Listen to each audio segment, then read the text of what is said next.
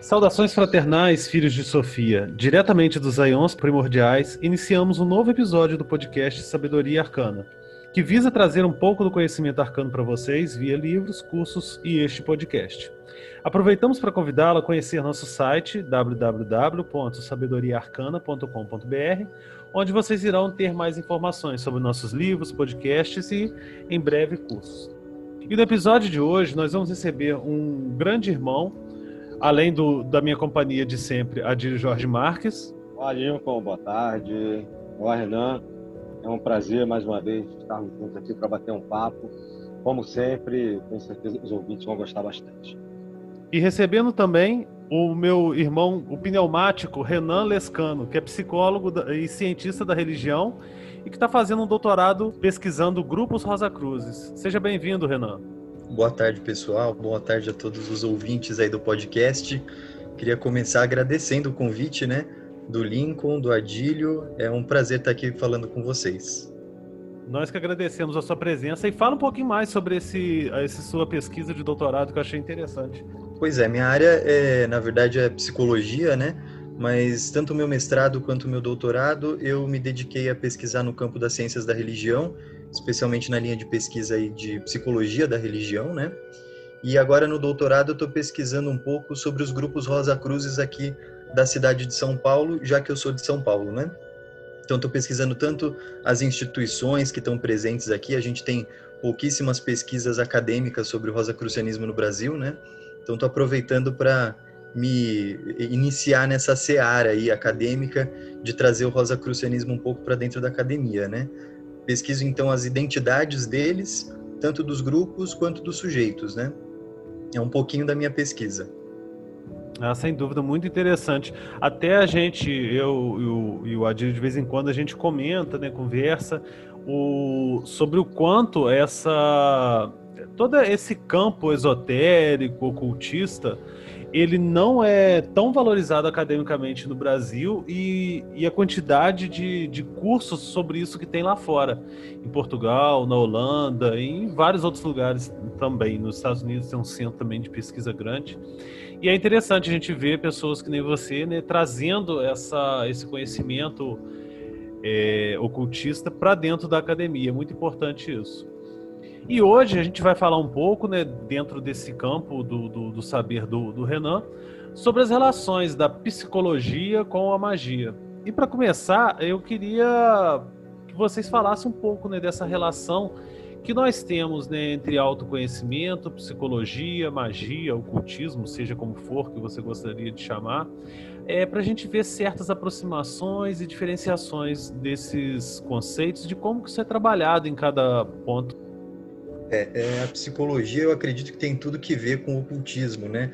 Nosso suporte psíquico, emocional, está sempre representado aí dentro das tradições, tanto orientais quanto ocidentais, com o nome de corpos, né? Alguns corpos, o astral, o corpo emocional, sempre tem uma corpo mental, sempre tem uma nomenclatura em cada tradição, né? É, a psicologia mesmo ela nasce como ciência e sai de dentro da filosofia, estudando um pouco do fenômeno da psicologia da religião, né? Poucas pessoas sabem disso. Um dos autores que é pai da psicologia moderna, por assim dizer, que é o psicólogo William James, ele começa escrevendo sobre a temática da experiência religiosa, né? Qual é o nosso suporte mental para produzir religião, né? Por que, que só o animal homem produz religião? Então essa temática aí do o, o limite da mente, o início do transcendental, sempre teve dentro do espaço da psicologia, né? É, é, extremamente interessante isso, né? Porque a gente logo imagina que são coisas extremamente separadas. Renan colocou umas coisas importantes. É realmente, e, e você também no início, quando, retomando um pouquinho essa questão da importância do estudo dessa temática pela academia.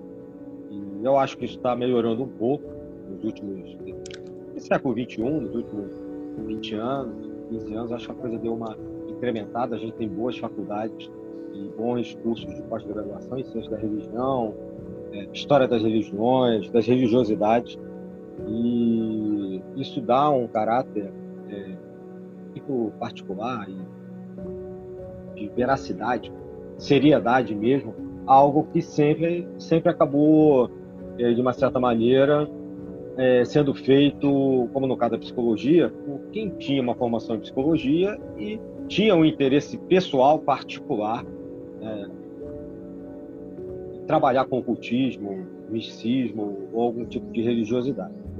Então, esse trabalho do Renan e outros que vêm sendo feitos aqui no Brasil, apesar de todo o atraso que a gente está em relação a outros lugares do mundo, ele é extremamente, acho, extremamente importante, né? Muitas pessoas se interessam por isso.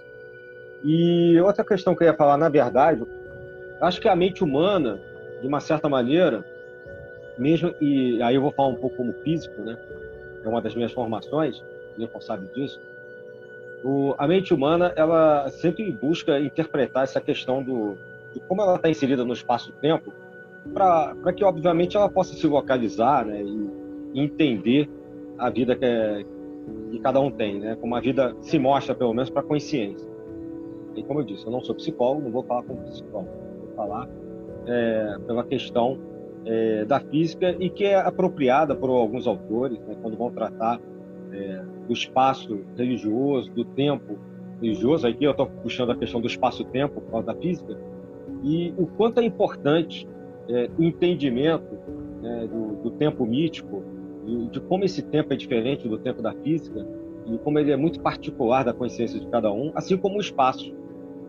E a partir da, dessa consciência é, do espaço-tempo mitológico ou religioso, você pode compreender como é que cada cultura, no caso o animal, o homem, né, consegue é, criar ritos particulares que, é, em espaços particulares, sejam eles da natureza ou espaços construídos pelo próprio homem, como templos, igrejas, etc.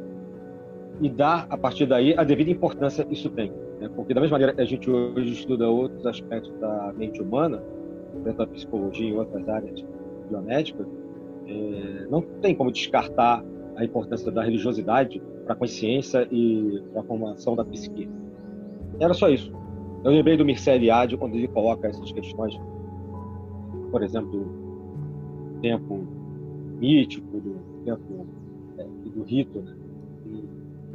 particulares do ser humano e do espaço também. Né? É a própria constituição da nossa realidade, né? Ela depende desse suporte psicológico, né? É, você como físico bem sabe que os nossos sentidos pouco alcançam a realidade objetiva per si, né? Per se.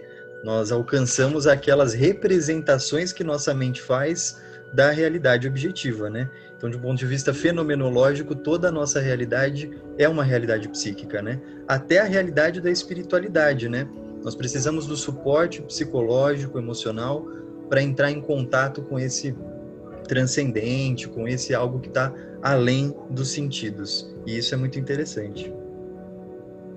É, e, e, como que isso impacta na nossa percepção de mundo, né? Porque a experiência é muito subjacente a cada um. Então a minha realidade, o que eu, o que eu entendo, é, às vezes até a gente pega é, de vez em quando, já vi até alguns memes, né? Na internet, às vezes a gente fica assim pensando, será que aquilo que eu, vi, que eu vejo, que eu vivencio, é igual a que todas as outras pessoas veem vivenciam? Tem, tem de vez em quando bate essa noia e a gente fica pensando sobre isso. A ciência chama isso de construção do conhecimento, né? Isso. Uma episteme própria. E, e, durante muito tempo a ciência, aí como o Renan colocou, né, a questão aí da física, é, colocou, foi feita da racionalidade, né? Ou se colocou a racionalidade como a única forma de apreensão desse espaço-tempo e hoje a gente sabe que a razão e, obviamente, os sentidos, como o Renan também disse, não são a única forma de observação e de experimentação é, desse mundo que nos cerca. E nós, como seres assim, produtores de mitologia, né? O homem é um ser mítico. Até essa construção da ciência em cima da razão é um mito, né? O mito da razão acima de qualquer outro tipo de percepção. Então, até nisso, na produção da nossa ciência, a gente vai sendo guiados por mitos de épocas, né? A razão é uma delas apenas. E nessa questão da relação, que é, vou até atravessar um pouquinho nossa pauta aqui, essa relação mito e, e a nossa percepção e tudo mais. Como, porque assim, é, é, eu percebo que tanto na, na, psicologia, principalmente acho que junguiana, né? Ele trabalha muito essa questão uhum. é, dos mitos enquanto é, enquanto arquétipos. E também isso é muito visto hoje em magia. É uma, uma principalmente na magia do caos, isso é, isso é recorrente em alguns é, estudos mágicos, ocultistas e tudo mais, essas questões do arquétipo. Qual, é, qual relação que você pode é, dizer assim de, de aproximação dos dois campos assim? para jogar no fogo mesmo é, com, com, certeza, com certeza o Jung eu acho que é um dos autores da psicologia moderna que mais se encaixam nesse diálogo, assim, né? Ele é um representante daquela chamada segunda força da psicologia, que é essa psico, é, psicologia profunda ou psicologia do inconsciente, né? Que nasce com a psicanálise. A psicologia é dividida em quatro forças. Essa é só a segunda dessas forças, né?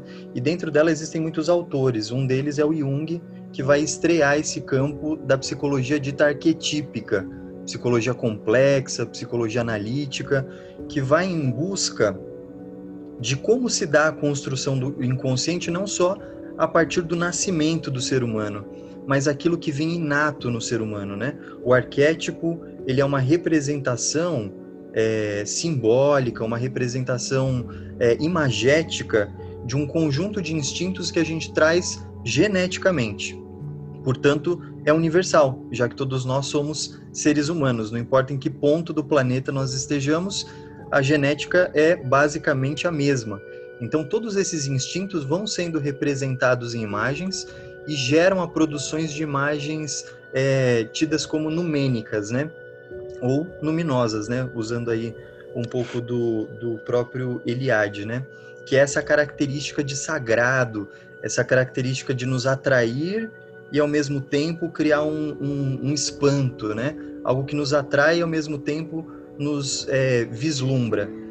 Esses arquétipos é que vão ser é, responsáveis basicamente por todos os nossos comportamentos, né? Nós vamos ter experiências pessoais próprias a partir deles, mas eles são determinantes do quanto de realidade a gente consegue enxergar. Então, é, à medida que foi se popularizando a psicologia analítica, a psicologia complexa, arquetípica, pouco a pouco isso foi chegando nesses grupos que se dedicavam à magia, né? Ou mesmo no, no movimento hippie, no movimento da contracultura, esses termos foram sendo popularizados, né? E hoje a gente vê o quanto isso está dentro, como você disse, de grupos mais é, contemporâneos como Magia do Caos, ou mesmo em autores um pouco mais antigos, né? Como a própria é, John Fortune, outros vão adotando terminologias próprias da psicologia junguiana. Interessante, né? Bom, John Fortune que era psicóloga de formação também, né? uma importante, famosa psicóloga na época dela. Mas é, se a gente for olhar pela, pelo aspecto, por exemplo, até da filosofia, sempre se ensina né, que a filosofia nasce enquanto produto da racionalidade da Grécia, ela de ali, em contraposição aos antigos mitos. E a gente vê o quanto hoje isso está mudando, né? O quanto o mito hoje é importante para uma terapia, já que é uma narrativa né, de, de caráter simbólico e magético, o quanto isso é importante é, para você entender problemas de, de, numa terapia, numa consulta, é, na conversa seus filhos, na conversa familiar, o quanto hoje não pode se abrir mão do aspecto simbólico é, da vida. E, então é como se fosse assim um, uma retomada, a partir inclusive da, da, aceitação pela academia de questões místicas, religiosas, ocultistas, seja lá como se queira classificar a pesquisa, eu acho que é uma retomada daquela antiguidade é, pré-filosofia clássica, até mesmo pré-socrática e, e ainda anterior, quando o mito era má, é encarado na, durante muito tempo foi encarada apenas como uma explicação de religião né, da, dos antigos, mas hoje é, a gente sabe que os antigos não encaravam os mitos dessa maneira, tinha isso tinha uma importância cultural para eles e, obviamente, religiosa, né? mas muito mais do que isso. É, provavelmente na construção psicológica da, daquelas tribos, povos, polis, etc. E o quanto isso está voltando hoje a ser estudado de maneira séria e não pejorativa. É, o mito vai escapando desse espaço apenas da religião, né?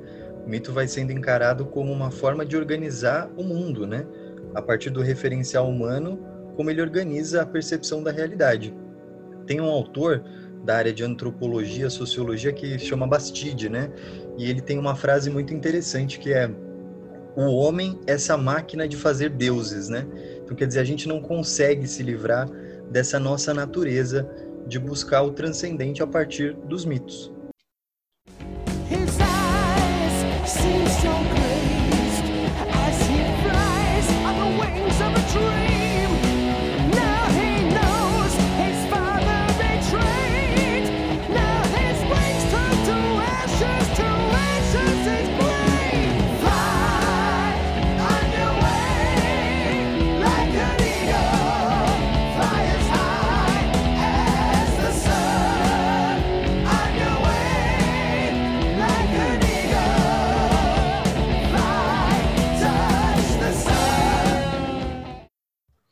É, e é interessante que até mesmo na antiguidade a gente, a gente, como vocês bem colocaram, antigamente tinha-se aquela visão mais simplista de botar o mito só como explicação, e hoje a gente entende que essas, essas realidades espirituais, toda essa realidade mítica, ela vai muito além do que só essa, esse aspecto, porque era a representação de como eles encaravam o mundo. E aquela realidade mítica ou, digamos, espiritual, para ele era tão real quanto a realidade concreta, por assim dizer, né? É, é, há uma, uma nova visão sobre, sobre tudo isso. Isso aí eu acho que é interessante, porque também é, isso né, vem muito a rebote também da crise da racionalidade que vai ter aí no campo da, da, das ciências, da filosofia e tudo mais, quando eles começam a perceber que a racionalidade por si só não dá conta de explicar a realidade, começam a perceber que há coisas além da razão e além do, do mundo objetivo que, que explica fatos sociais e também o indivíduo. Aí a gente, até o Paul Ricoeur, ele enumera né, os mestres da suspeita, o, o Nietzsche, o, o, o, próprio Freud e o, Freud. o, e o Marx, né, como, como os caras que observam algo além dessa realidade concreta, né. Ah, e até porque não tem como separar o mito do rito. Né? E não é só a Eliade, eu mencionei antes, mas vários é, falam sobre isso e não existe sociedade moderna, por exemplo, sem um rito. Seja ele um rito de passagem, seja o rito de você acordar e trabalhar e voltar para casa, seja o rito religioso, místico, é, um rito familiar. É, então, realmente não ficou claro, né, o quanto houve um esgotamento da racionalidade, do iluminismo e de todos aqueles momentos dos séculos XVIII, XIX, positivismo, e de uma certa maneira levaram ao esgotamento. Claro, a gente não abre mão da ciência, longe disso. Ninguém aqui está defendendo que a gente deve abrir mão do método científico, da ciência, né? E ninguém é terraplanista aqui. Mas é, o quanto também nos pode prescindir de outros saberes que não sejam aqueles dados é, apenas pelo método científico ou pelas ciências exatas, por exemplo. Fora que o ser humano é um animal, assim, que, o que nos separa do, dos outros animais é exatamente esse mundo simbólico que a gente tem a capacidade de criar e de interpretar e que os animais não têm. E esse simbolismo, ele é extremamente eh, complexo e importante, tanto no, no em todos esses campos né, de saber, desde a escrita, desde a da própria língua falada, isso também é, é algo extremamente simbólico, é, os fonemas, né, a junção de sons que a gente consegue é, decodificar e codificar em, em coisas, até mesmo o, o, o, simbologia oculta, mística e tudo mais. Isso é extremamente complexo, por assim dizer. É interessante que na psicologia profunda, né, na psicanálise, psicologia junguiana, o símbolo é tido como um tradutor, né, um intermediário entre o, essa instância do inconsciente e a instância consciente. Então, quem faz a tradução entre aquela linguagem desconexa do inconsciente e aquela linguagem ultrarracional da consciência é o símbolo. Ele é o responsável por fazer a ponte, por assim dizer. E o Jung ele vai apontando que provavelmente esse essa mente que produz ou que se organiza como mente do inconsciente seria a mente do homem primitivo, que não deixou de existir dentro de nós. Ela só passou a concorrer com uma segunda camada, até de um ponto de vista neurológico, né, do neocórtex, ela começa a concorrer com outro homem que também existe dentro desse conjunto que forma o eu, o psiquismo. Então, o símbolo é o que vai apaziguar, equilibrar, voltar para a homeostase é, é, entre os desejos do eu consciente e esses desejos de um outro eu, que é um eu inconsciente, primitivo. Inconsciente, portanto, né? Ele tem até um livro que fala sobre isso, né? O simbolismo. É, acho que é sim, esqueci o nome. O Homem e os seus símbolos. O Homem e seus símbolos. Eu li a... É o último livro que ele escreve em parceria com alguns dos seus discípulos. Ele vai escrever só o primeiro capítulo, na verdade, mas vai ajudar organizar esse livro, já no finalzinho Isso. da vida dele. É, eu já, eu já assim li algumas coisas dele por curiosidade mesmo. E esse uhum. foi um, a, o outro foi o Segredos da Flor de Ouro, além do que está aqui na minha lista de leitura que eu adquiri agora uhum. recentemente, o Memórias, Sonhos e Reflexões. Embora eu eu assim tenho eu sou doido para adquirir uma pena que é muito caro o livro vermelho dele aquele que é todo feito de o Liber Novos exatamente Isso. nossa aquilo ali é um diário mágico né Isso. a gente está falando aqui de magia aquilo ali é uma experiência muito doida para quem olha de outros outros referenciais da psicologia onde após a cisão que ele vai ter com o movimento psicanalítico clássico, né, com o Freud, que ele criou uma relação muito próxima e que começou a orientar toda a carreira dele, todas as pesquisas. Quando ele rompe, ele vive um momento de uma depressão tão profunda e ele vai fazer um retiro de reclusão numa casa de campo e passa a ter experiências com certas figuras internas, descobre um determinado sábio que vai orientando é, os caminhos que ele deve tomar para sair daquele estado sintomático de depressão, para muitos olhando de fora para a psiquiatria clássica seria um acesso psicoide que ele estava tendo, né?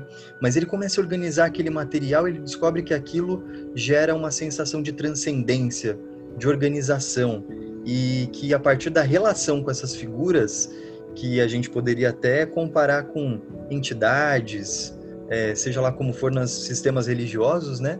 Ele vai descobrindo e vai catalogando tudo aquilo e sistematizando para uma psicologia, né? É, Mas é um diário mágico, é muito ele, interessante. Ele, ele, registra até o nome do, do, das entidades que ele entra em contato: Elias, Salomé, e o posterior que aparece para ele que faz isso é o Filomeu. É, Filemon. Filemon é Filemon, o. É Filemon, o... É. é o anjo, é o, anjo, o sagrado anjo dele, por assim dizer. Isso. O orientador, o mestre interno, né? O mestre do umbral ali, que é o mestre interior dele, né, que vai orientando e guiando tudo isso. É, e veja que a partir né? daí vai criando uma psicologia que é uma psicologia de é, dar vazão às narrativas e à mitologia individual do sujeito. O sujeito, à medida que vai se colocando, é, de certa forma, ultrapassando a barreira da terapia e entrando no nível de análise, entendendo terapia só como uma intervenção assim para tirar sintomas e a análise com uma busca mais profunda de autoconhecimento, né? O sujeito vai criando uma narrativa, vai criando uma, uma mitologia interna, né? O mito do herói que ficou tão famoso, né? Usado como modelos aí para tanta para criação de filmes, de livros, etc. E aí o sujeito vai se descobrindo nessa narrativa não só como o sujeito objetivo do eu, da consciência, da rotina, do trabalho, da família, mas com todo o mundo interno, criativo, de imaginação, que pede vazão, pede passagem. É, sem dúvida, é um negócio assim. eu fico babando nos desenhos. Mas enfim, voltando para nossa pauta, eu gostaria, Renan, de que você comentasse agora um pouco sobre essa importância. A gente até meio que pincelou alguns pontos, mas a importância da terapia em paralelo com o trabalho mágico, porque a gente, a gente recebe às vezes muito comentário de, de, de alguns, de alguns ouvintes e eles sempre perguntam sobre essa questão do, do ah, será que trabalho XYZ é, é, é seguro? O que, pode acontecer e tal? E, e, às vezes, e às vezes até o, essa importância do autoconhecimento né, que, que acaba tendo, e aí a terapia entrando nesse campo aí. Eu queria que você falasse um pouquinho sobre isso aí pra gente. É, sem dúvida, buscar um caminho de psicoterapia é, é buscar um caminho parecido com esse ofertado pelas tradições mágicas, pelas tra tradições místicas, assim, né? Mas é, deve, deve se separar um pouco o, os objetivos de cada coisa e as metodologias, né? Todo sujeito vai ter grande proveito de, junto do seu trabalho mágico, do seu trabalho místico, desenvolver um trabalho psicoterapêutico. Eu já até falei um pouco dessa diferença, né? Que a terapia ela é um pouco mais limitada, né? No sentido de que objetiva só um, um, um trabalho com a sintomatologia do momento e a análise, que é uma proposta que vai estar só naquela segunda força da psicologia, que são as psicologias que levam em consideração o inconsciente, talvez essa sim seja a de maior proveito para os praticantes é, da, de magia, de misticismo oriental, ocidental. Esse sim talvez seja o caminho mais interessante, né? Porque vai catalisando, né? Vai elaborando em etapas aquilo que provavelmente vai ocorrer em paralelo também nas suas instruções, né? também no seu é, aprendizado esotérico. É um trabalho complementar, assim, exotérico e esotérico, com X e com S, né? Com certeza o sujeito que está é, dentro de um processo psicoterapêutico vai ter catalisado os seus, os seus resultados, né? Mas aí, sem dúvida, a gente esbarra novamente na, na questão de que existem algumas psicoterapias que vão propor métodos mais adequados a esse tipo de praticante, né? E outras que talvez não tanto. Se a gente pensa em psicologias do tipo é, cognitivo-comportamental, né, que também tem uma abordagem é, psicoterapêutica, elas talvez estejam muito distantes desse lugar do imaginário ou do que a psicologia transpessoal. Essas sim estão muito mais abertas e podem trabalhar de um jeito mais casado com a metodologia esotérica que o sujeito está estudando, está pesquisando. Hein, Renan, deixa eu fazer um. Dentro do que você está falando aí, uhum. é, a gente vê em vários lugares e aqueles que são praticantes de qualquer trabalho mágico, é, místico, etc., deveria fazer. Assim, o ideal, né? O mundo ideal deveria ter um acompanhamento é, psicanalítico para que ele mantivesse o seu equilíbrio e a sua saúde mental mesmo. Você concorda com isso? É, realmente a gente vai é, adentrando níveis profundos do inconsciente. Mas eu penso, bom, no passado a gente não tinha organizado métodos psicoterapêuticos. Eu acho que a psicoterapia é um catalisador, né? Mas os, os métodos mágicos e místicos, eles são completos em si mesmo, né? Uma boa aplicabilidade de cada um dos, dos métodos, das etapas propostas, vão chegar naquele objetivo que talvez com o suporte da psicoterapia sejam catalisados. Ah, mas tem os famosos casos, né? Mas vamos entrar em contato com material muito psicoide, né? O sujeito praticou tal tal linha do tantra e aí começou a ter sintomas psicoides. A gente sempre ouve falar um pouco disso, né? Cuidado, né? Praticar magia é perigoso, né? Pode deixar o sujeito maluco. Então, o método seguido etapa por etapa visa essa aproximação do inconsciente. Ele é completo em si. Agora, se eu tenho um suporte psicoterapêutico, isso é um a mais, né? Eu acredito que no passado, não tendo isso, obtinham-se resultados tão bons quantos. É só uma ferramenta externa a mais, eu acredito. Você acha que pessoas, por exemplo, que saibam de antemão, né, que tenham algum problema de neurose, psicose, alguma coisa, é recomendado que elas participem. É, isso estou falando, estou né, te perguntando pelo viés da psicologia, né, da ciência. É recomendado e pessoas que já saibam que tem algum problema participem de trabalhos mágicos, ocultistas, etc. E aí a gente volta mais uma vez na importância do treinamento em etapas, né? Eu não vejo problema algum de que essas pessoas é, se dediquem também a essas vias, até porque a gente vai se encontrar um pouco com esse material nos níveis mais profundos de prática, né? Claro, se o sujeito já tem uma desorganização inicial, é, é importante que ele consiga uma organização para partir da consciência para o inconsciente. Se ele já tem uma produção muito grande de inconsciente, que é no caso de sujeitos psicoides, é difícil essa aderência do caminho, né? Da evolução, do passo a passo no, no, no sistema, por assim dizer.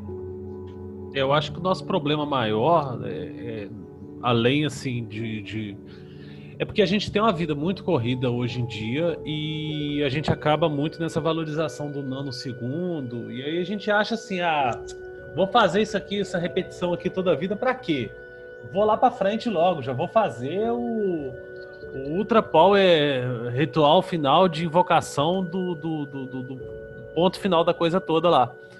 E aí que eu acho que entra o problema, né? Que, que é, aí, é aí que o negócio, coisa, que é o que você até mesmo tá falando.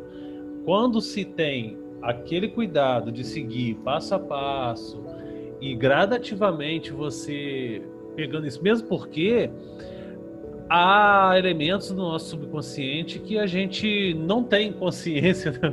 sendo redundante de certa forma, que a gente não tem consciência e que com o trabalho a gente vai acabar começar descobrindo. Então, é, nesse ponto, assim, a, a, e aí eu tô indo ao encontro do que você disse, que como um catalisador, porque te ajuda já desde o início a trabalhar essas questões que você às vezes por si só não vai saber sair dessa dessa questão, né? Então eu entendo assim o, o ponto que você está querendo dizer e de certa forma concordo contigo é, nesse sentido. O, mal nosso é, é, querer acelerar o troço todo, querer já ir para é, por finalmente das de tudo quando lhe falta engatinhar, né? Eu acho também que é, a pessoa tem que ter um pouco dessa autocrítica, né? De saber não queimar etapas, né? Principalmente o pessoal mais jovem, né? às vezes mais afoito, e saber esperar o tempo certo, que nem você falou, Lincoln. E também na hora de procurar um trabalho, eu acho que procurar um trabalho e tenha um sistema, um sistema realmente organizado que ele possa pesquisar sobre isso, né? E existem trabalhos que uh, a gente não tem muita certeza de quais são os resultados finais e quais são os passos uh, ao longo do caminho, infelizmente. Exatamente. A grande maioria não. A grande maioria não, é. A grande maioria é, a gente sabe, mas alguns menos conhecidos não apresentam essas etapas. E aí é, as pessoas se aventuram naquilo ali sem saber, não só não se conhecem, mas também sem saber até onde vai aquele sistema.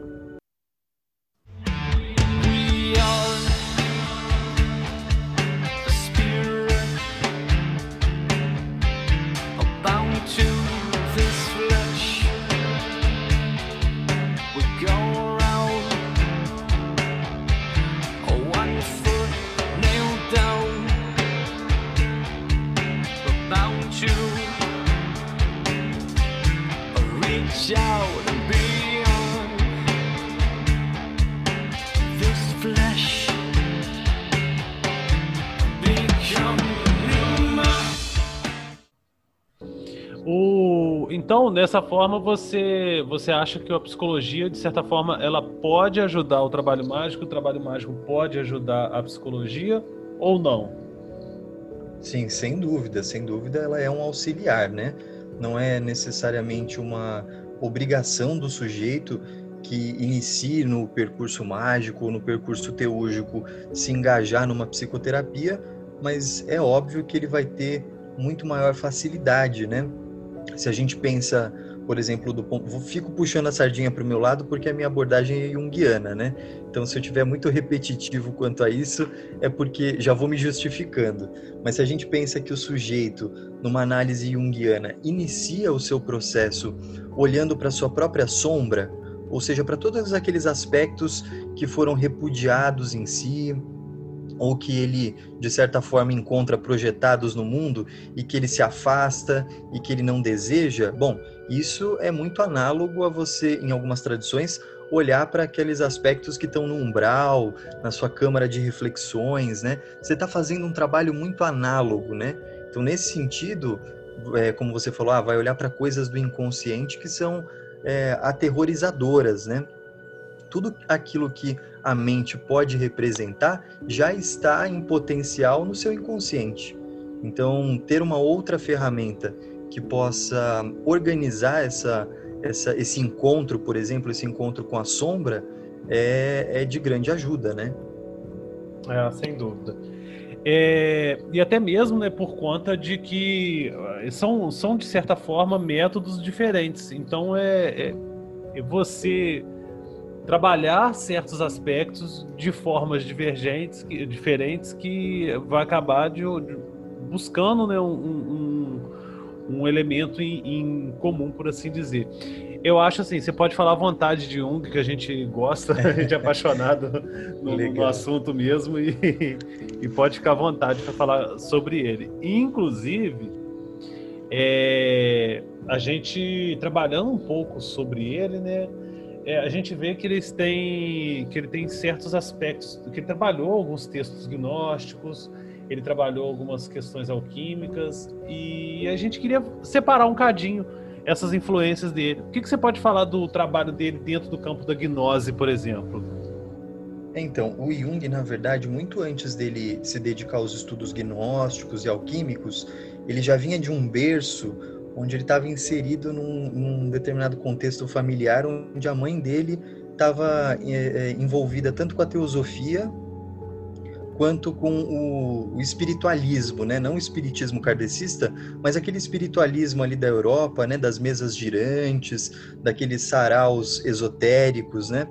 Então, é, nesse caldeirão, de um lado da mãe e do pai do outro lado, que era um pastor, um linguista, né?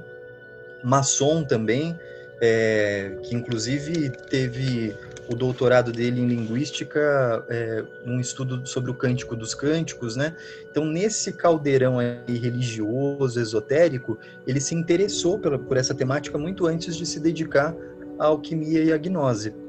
A ponto de, antes de conhecer a psicanálise, quando ele estava terminando a formação dele em psiquiatria e depois iniciando o doutorado dele em psiquiatria, ter escrito a tese que é sobre psicologia e psicopatologia dos fenômenos ocultos, né? Ali ele estuda uma médium, que é uma menina de 15 anos, que está envolvida com essas materializações, mesas girantes, e ele vai aproximando o quanto é, algumas manifestações mediúnicas são formas de organizar, são formas de trazer de modo salutar, assim, à tona toda essa avalanche incrível, criativa do inconsciente, né? Então, muito antes da gnose, ele já estava em contato com todo esse mundo do ocultismo, por assim dizer. E aí, depois que ele vai conhecer a psicanálise, e aí ele descobre aí o lugar do inconsciente, todo aquele movimento psicanalítico que estava nascendo, ele passa a se interessar aí sim por alquimia, por gnose e começa a se afastar um pouco da psicanálise a ponto de romper definitivamente com a psicanálise e aí iniciar os próprios experimentos dele com imaginação ativa, que é uma técnica muito parecida com alguns exercícios de visualização que a gente tem dentro do mentalismo, do misticismo, ou mesmo de recepção, né, durante os rituais teúrgicos, de ficar aberto às percepções, e aí ele começa a ter experiência com esses personagens internos e alguém vai mostrando materiais para ele que isso já acontecia há milhares de anos, né? Como por exemplo nas revelações de textos, dos textos gnósticos, na escrita dos textos alquímicos, ele começa a se aproximar disso tudo. No caso da gnose que você me perguntou especificamente, ele vai escrever um livro, né? O livro que ele mais vai tratar do tema é os Sete Sermões aos Mortos, né? Ali, na verdade, ele assina como Basílides, né, em homenagem ao bispo gnóstico, mas é uma organização que ele faz de todo o sistema dele num formato de poema, né? Esse texto é de 1916, se não me engano, e ele vai sistematizando, comparando como é a estrutura que ele vem estudando do psiquismo e como essa estrutura é análoga à criação dos universos descrita pelos gnósticos. Então, o surgimento dos aeons, como eles são muito análogos aos próprios arquétipos que nós temos dentro de nós, a queda do homem, o surgimento do eu. É, é muito interessante como ele dá essa visão bem própria dele. É, sem contar que na questão da alquimia, é, eu, assim, especialista em Jung, tenho um interesse grande nele por causa dessas questões, é, obviamente, que você já citaram, a gnose, a alquimia, etc. É, mágica. É, segundo se diz, ele tinha a maior biblioteca da Europa sobre alquimia. Então, o, as aproximações que até queria, se você pudesse falar, se for da gnose, pudesse falar um pouco dessas aproximações do Jung com os símbolos alquímicos, um pouco mais, porque eu vejo algumas discussões na internet que são um pouco superficiais, é, no que tange não só à alquimia, mas também ao, ao próprio interesse do Jung, você conhece, é, sobre essa, essa questão alquímica. Lembrando também, acho que foi o Lincoln que falou do Segredo da Flor de Ouro, esse livrinho que a gente tem aqui em português, e convidando os a procurar e ler, é um, na minha visão, é uma prova clara de uma outra iniciação que ele recebeu. Vocês falaram do livro vermelho, tá? Já falaram um pouco dele. É interessante a visão do livro vermelho aqui.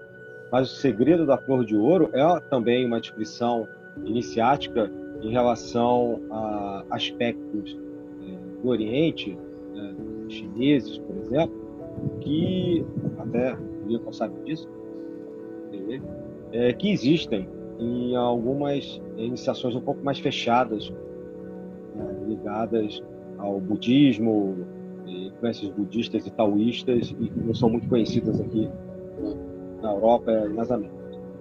E, então, se você pudesse falar um pouquinho mais dessa questão alquímica, porque me perguntam muito sobre né, se realmente é, havia um, um interesse dele não pela alquimia, mas não apenas pelo sentido simbólico psicológico, mas também até no sentido da alquimia prática. É, ele tem algumas, é, ele tem algumas, algumas fotos bem emblemáticas dele no laboratório alquímico dele, né? Na torre que ele mesmo construiu. Torre essa que abrigava toda uma, uma, uma mandala, né? Que é a mandala que expressa todo o processo de individuação dele é muito interessante como ele vai mostrando que o simbólico não está separado desse literal, né? Da alquimia prática, do laboratório. É na alquimia prática do laboratório que vai se ocorrendo as mudanças do simbólico dentro do sujeito, né?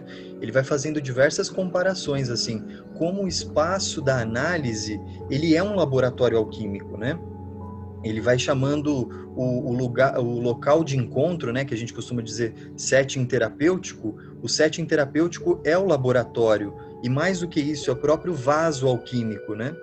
É, quando o sujeito faz o encontro ali com o, o seu analista, ele está fazendo um encontro que é um experimento. É quando ele se deita no divã ou quando ele está sentado na poltrona, ele está se inserindo no forno alquímico, né? Onde vai ser soprado o fogo.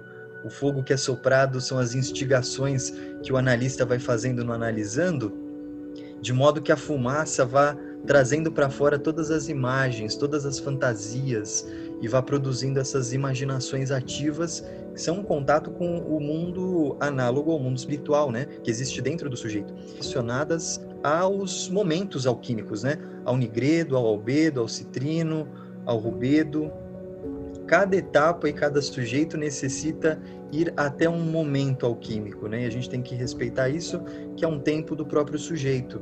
Mas a maturação do sujeito, do chumbo que ele traz, vamos dizer assim, para o laboratório, né? Que o chumbo seria os sintomas, né? no ouro, ou seja, numa forma criativa de entrar em contato com o seu inconsciente, é também uma prática alquímica. Então ele vai dizendo que os alquimistas do passado já sabiam de tudo isso que a gente está que a gente pensa pretensamente que está reinventando na psicologia, né? Que é na prática é, laboral, né? Ali no, na beira do forno, que o alquimista ia escrevendo verdadeiros tratados, tratados psicológicos. É, lembrando que a psicologia para o Jung é a psicologia, é, como diz o nome, né? É o estudo, né? Logia da psique, da alma. Então Jung ele retoma o uso do termo alma até para cutucar essa racionalidade que chama a psique de mente, de emoções, né, que tenta racionalizar.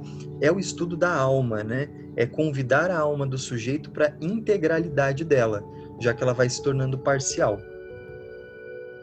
De uma certa maneira, é, a gente poderia confirmar o que algumas tradições chamam de alquimia espiritual, o que você está dizendo? Exatamente. O processo é, psicoterapêutico junguiano é uma proposta totalmente de psicologia alquímica, né? De passar por essas etapas e atingir aquelas que naturalmente o sujeito, o inconsciente do sujeito determina. O determinante no, no, na terapia toda é o próprio si mesmo, né? Que é aquele outro eu do sujeito, um eu inconsciente, um eu transpessoal muito maior, por assim dizer, representação desse algo sagrado, porque ele é onisciente de tudo que ocorre no psiquismo, onipresente, né? Então ele é uma representação da imago Dei, da imagem de Deus. Vamos dizer assim em termos teúrgicos, mágicos, é a própria representação do sagrado anjo que vem em nome de Deus falar com o iniciado que quer se iniciar, né? É ele quem vai determinar esse ritmo. Então todo o espaço é, e o tempo, como você havia falado do espaço-tempo, né? O têmenos, que é esse tempo, outro tempo, né? Um tempo fora do tempo, é, que é criado com o vaso alquímico, com o círculo mágico criado ao redor do setting terapêutico, onde a gente está protegido, onde a gente perde a noção do tempo, ele é todo guiado por esse eu maior, por esse mestre interior, e a busca é de tornar o diálogo é, de via dupla porque esse eu maior ele está sempre enviando informações para o eu consciente, o si mesmo para o eu consciente, que são ignorados, né? Vamos dizer assim, ele vai direcionando a gente para a vontade que é a vontade divina, a vontade maior. E aí o trabalho é o aprender a ouvi-lo. Então olhar de volta, tornar a mão dupla e não única, né?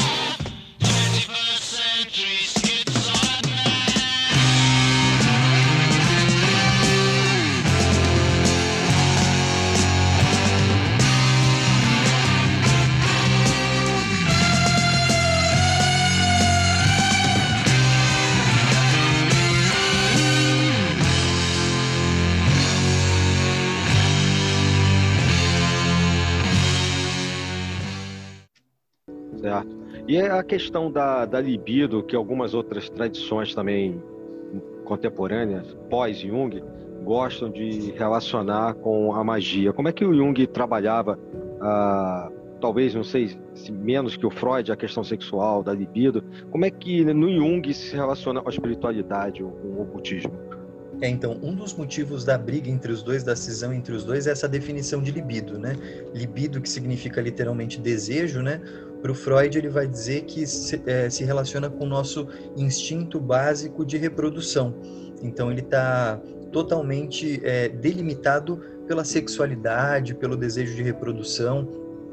Depois, isso vai ser ressignificado simbolicamente como a busca do sujeito pelos objetos no mundo, né? Que a gente nasce bebezinho, não sabendo que existe um mundo lá fora, só cientes de nós mesmos, do nosso corpo, e a gente vai sendo convidado, né, pelos nossos cuidadores a usar os cinco sentidos e olhar para fora.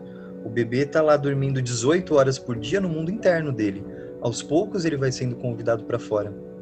Para o Freud, essa libido não é só a libido da reprodução sexual, mas é também essa libido do convite para olhar para os objetos, de se enlaçar amorosamente com o mundo, né? O Jung vai discordando um pouco disso. Ele vai dizendo que a libido não é só essa energia sexual, é toda a energia psíquica que pode se transformar também na sexual, mas que também pode ter uma busca pela transcendência, por outras buscas, né?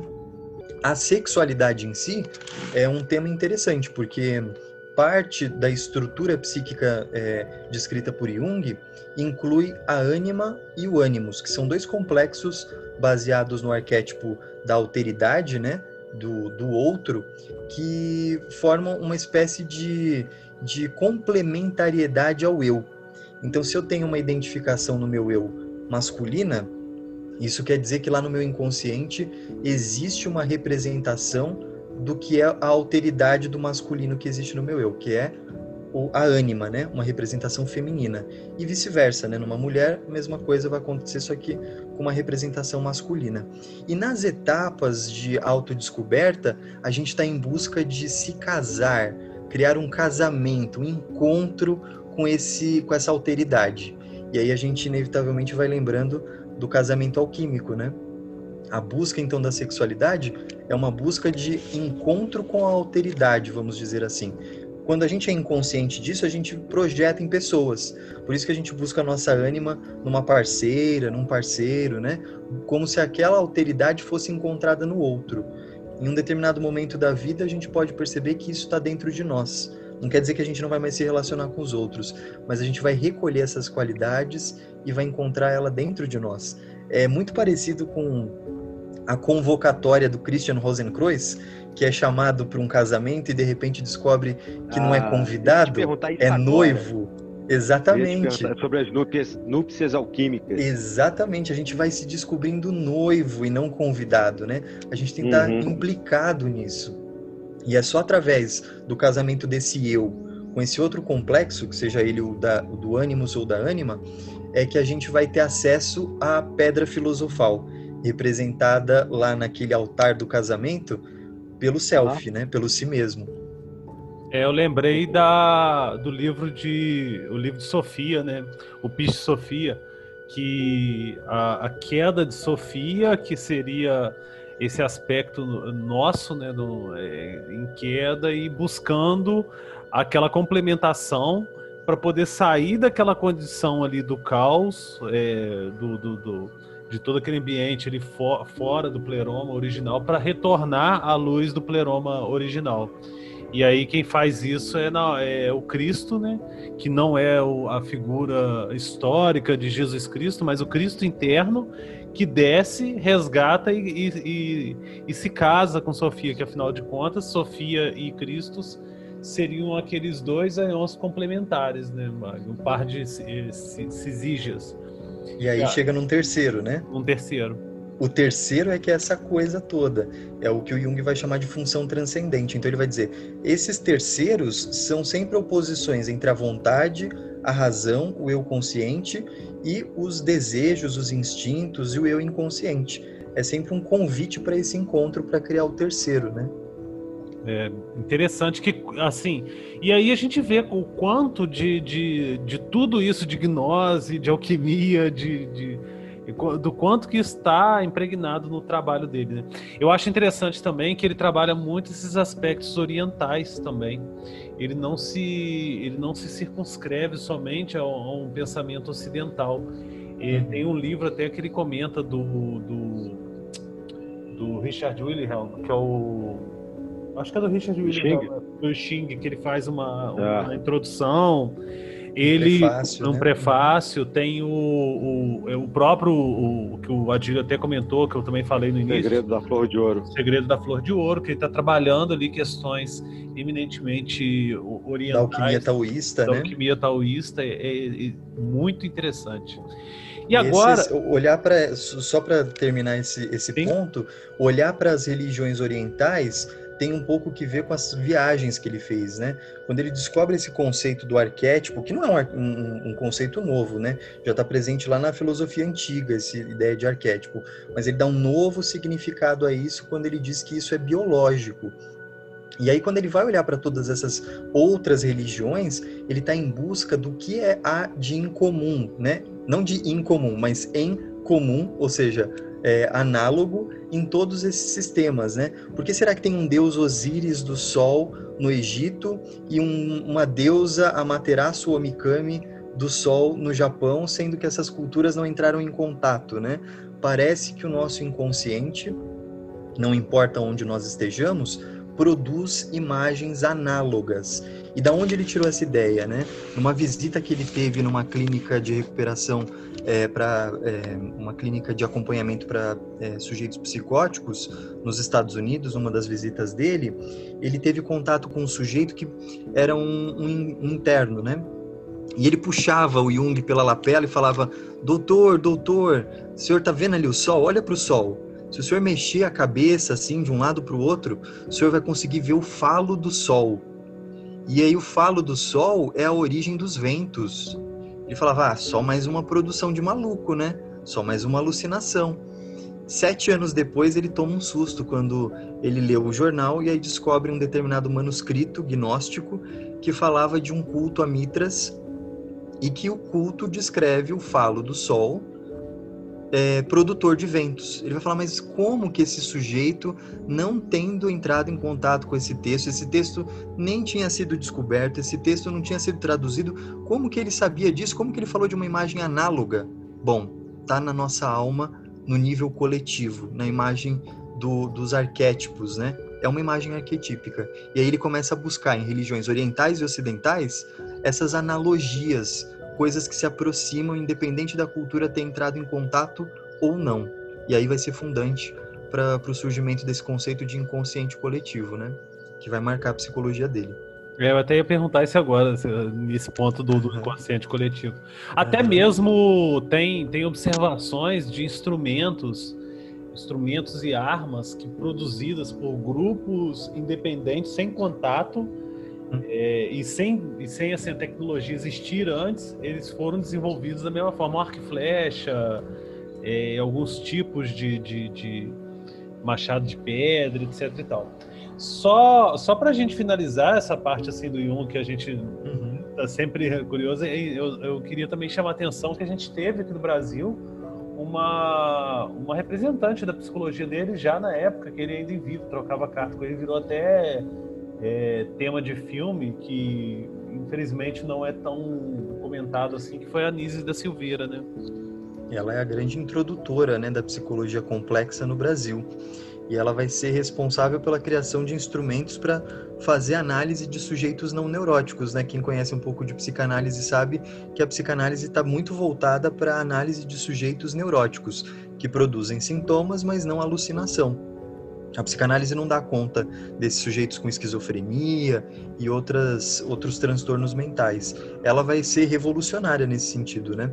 De produzir um campo que é a arte-terapia, é, a produção das mandalas, dos desenhos, como forma de expressão do inconsciente. Porque, querendo ou não, todo ato que a gente tem é um ato do inconsciente, um ato impregnado com projeções do inconsciente. E aí ela vai descobrindo toda essa metodologia, vai aperfeiçoando aquilo que ele já estava pesquisando, né? Que eram as mandalas, os desenhos de mandala. Mandala que a gente vai se perdendo, né? Mandala significa círculo, né? Desenho circular, mas que na tradição oriental nada mais é do que uma planta baixa, né? Que nem a gente vê em arquitetura, o desenho visto de cima de uma determinada construção, as mandalas orientais são isso, né? São plantas baixas de paraísos de determinadas divindades. Então, no budismo, a gente tem a mandala de Amitabha, né? Que é um dos, dos Budas primordiais. Ali está descrito tanto o, o, a terra pura, né? O paraíso de Amitabha, quanto o palácio dele, quanto os guardiões de cada canto do palácio. E aí quando a gente vê de cima, vê aquele desenho, mas é a vista de cima. O Jung foi percebendo que esse uso que a Nise também utilizou muito do desenho projetivo, ele dava espaço para a gente mapeando o nosso inconsciente. Como num jogo de RPG que a gente vai abrindo assim o mapa lateral, sabe, do, do jogo e vai descobrindo lugares antes encobertos por é, nuvem, por sombra. luz. Exatamente.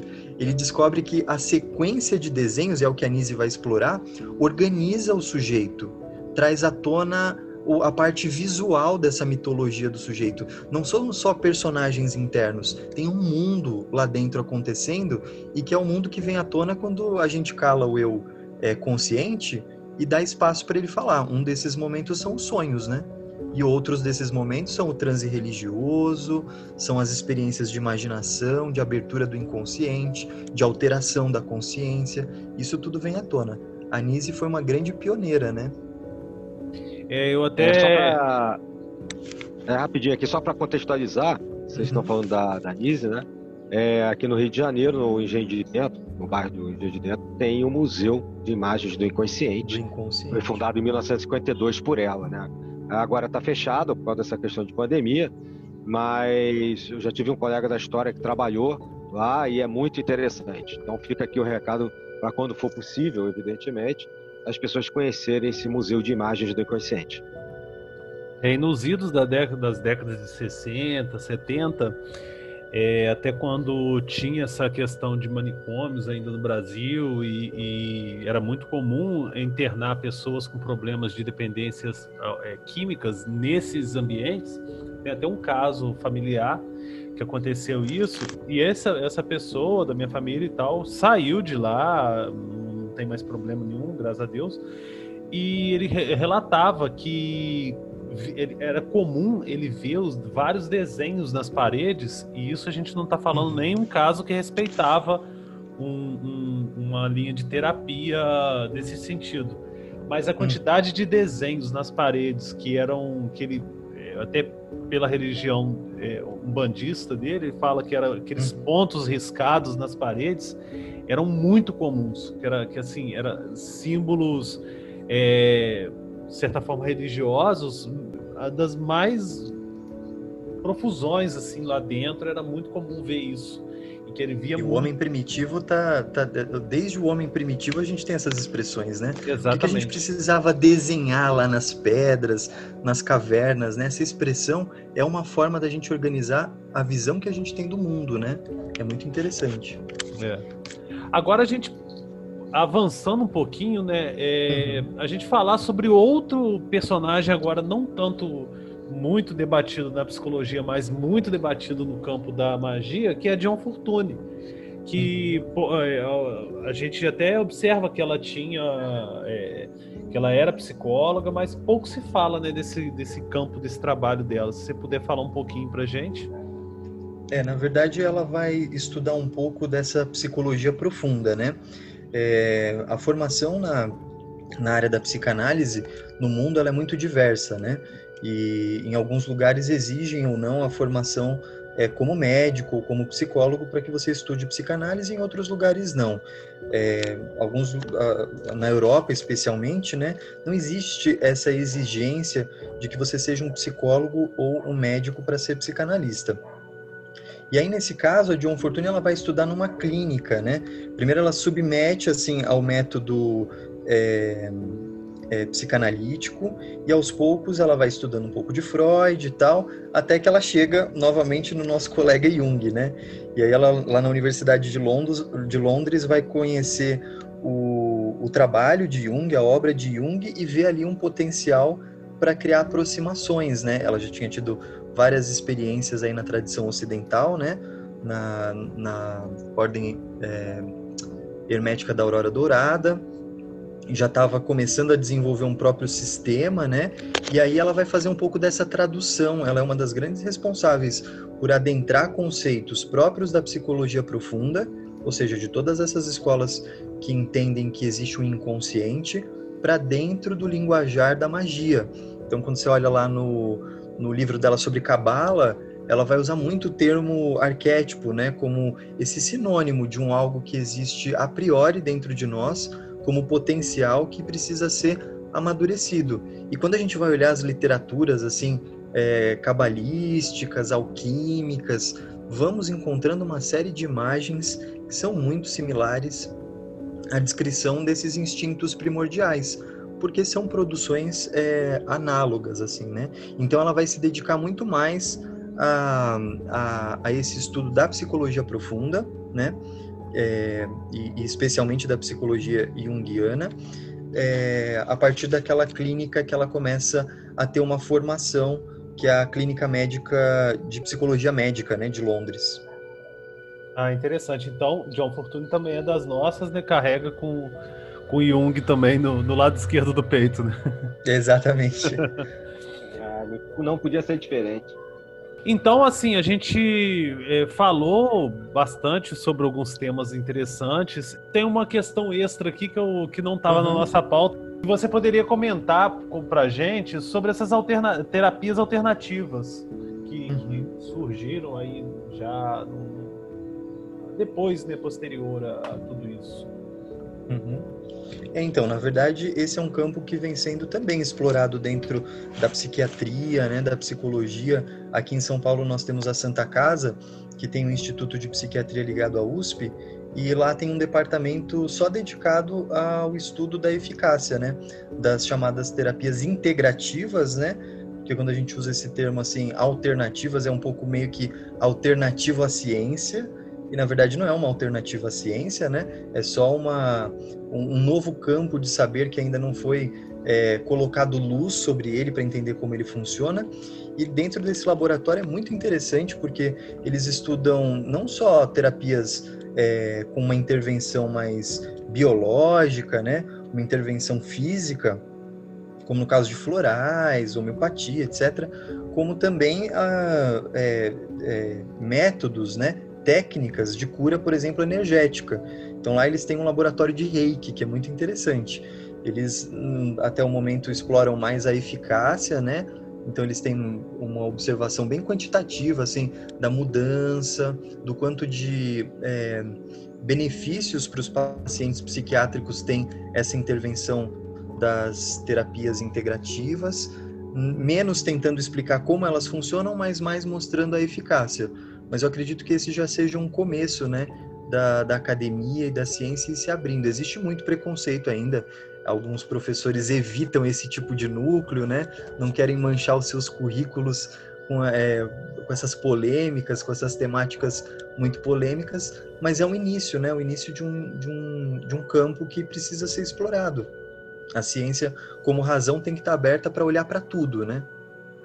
É em Minas, em Minas, na cidade de Viçosa, inclusive, na Universidade Federal de Viçosa, tem, uhum. tem vários, vários cursos também que trabalham, no caso, da homeopatia em, em si, aproveitando uhum. o gancho das novas terapias que você colocou, e lá eles têm tido resultados muito interessantes também.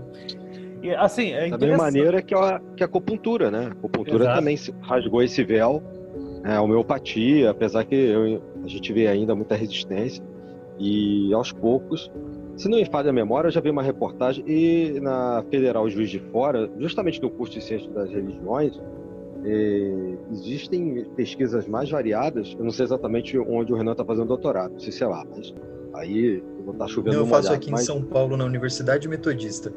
Na Metodista, pois é, mas aí você, como é da área, eu já vi reportagens, acho, não me lembro em qual canal, é, inclusive de estudos como mediunidade, reiki, é, e de maneira científica, né, usando uhum. a, a, pesquisa acadêmica e não eram só psicólogos, né, médicos, é, cientistas da religião, historiadores se debruçando sobre isso. Agradeço muito a sua participação e abro espaço para você fazer os seus comentários. Bom, primeiro de tudo eu quero novamente agradecer o convite, foi muito bacana, foi muito gostoso estar aqui com vocês hoje. Espero poder voltar outras vezes aí para a gente bater mais papo, né? É, e falar um pouquinho do meu trabalho. Eu estou em São Paulo, né? Eu tenho um site que é renanromão.com.br.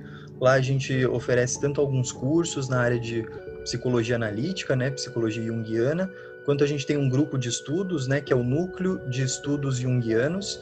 Agora, com o advento aí da pandemia, a gente migrou esse grupo para o virtual, então as pessoas estão podendo participar de vários lugares aí. E fica o convite aí, a cada semestre a gente se dedica a estudar um dos livros da obra completa do Jung, utiliza alguns comentadores, né? É, tentando entender um pouco mais, porque a psicologia junguiana ela é muito ampla e ela deu origem a uma série de outras subescolas, subescolas que algumas conversam mais ou menos com o campo da espiritualidade.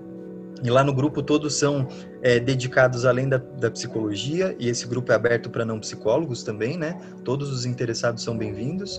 É, e lá no grupo a gente todos estão também inseridos em algum campo aí da espiritualidade. Então o tema da espiritualidade vai norteando as nossas leituras. É sempre muito legal. Então fica o convite para todos. Próximo semestre a gente inicia a leitura de mais um livro da obra completa. É, nós que agradecemos a sua presença. Vou abrir espaço agora para o Adílio também fazer as considerações finais dele. Bom, agradecer ao Renan, né, a disponibilidade de estar gravando aqui com a gente, né, e acho que foi excelente. Eu gostei muito, acho que foi muito informativo. É, a gente conseguiu fazer várias abordagens de maneira rápida, objetiva. É, quantas palavras que são apropriadas pelo mundo místico oculto é, foram tratadas hoje aqui, psique, arquétipo, dentre outras. Então acho que, claro, a gente nunca esgota, é, a gente sempre fala isso, né? a gente não esgota nenhum assunto dentro dos podcasts da Sabedoria Arcana, mas certamente é uma fonte de pesquisa, de introdução para aqueles que estão buscando. Então, obrigado, Renan, obrigado, Lincoln. É sempre um prazer estar com vocês e até a próxima. É sempre um prazer é inenarrável a, a, a, gente gravar esses nossos bate-papos, os nossos podcasts, e principalmente quando a gente conta com, com pessoas, é, os nossos convidados, que nem o Renan, que trazem uma, uma carga de informação muito grande. Muito obrigado mesmo pela participação é, de vocês. Agradeço também nossos ouvintes pela paciência e por estar sempre aí é, nos acompanhando, mandando mensagem. É, todas as mensagens são bem-vindas, críticas, sugestões, a gente sempre é, aceita. E é, é, sempre muito importante ter esse feedback. Muito obrigado a todos vocês. Amplexos fervorosos a todos. É, um abraço fraternal a tantos meus irmãos que estão aqui hoje comigo, quanto os nossos ouvintes de casa. Até a próxima. Valeu, até a próxima. Tchau, tchau. Até a próxima, gente. Obrigado mais uma vez.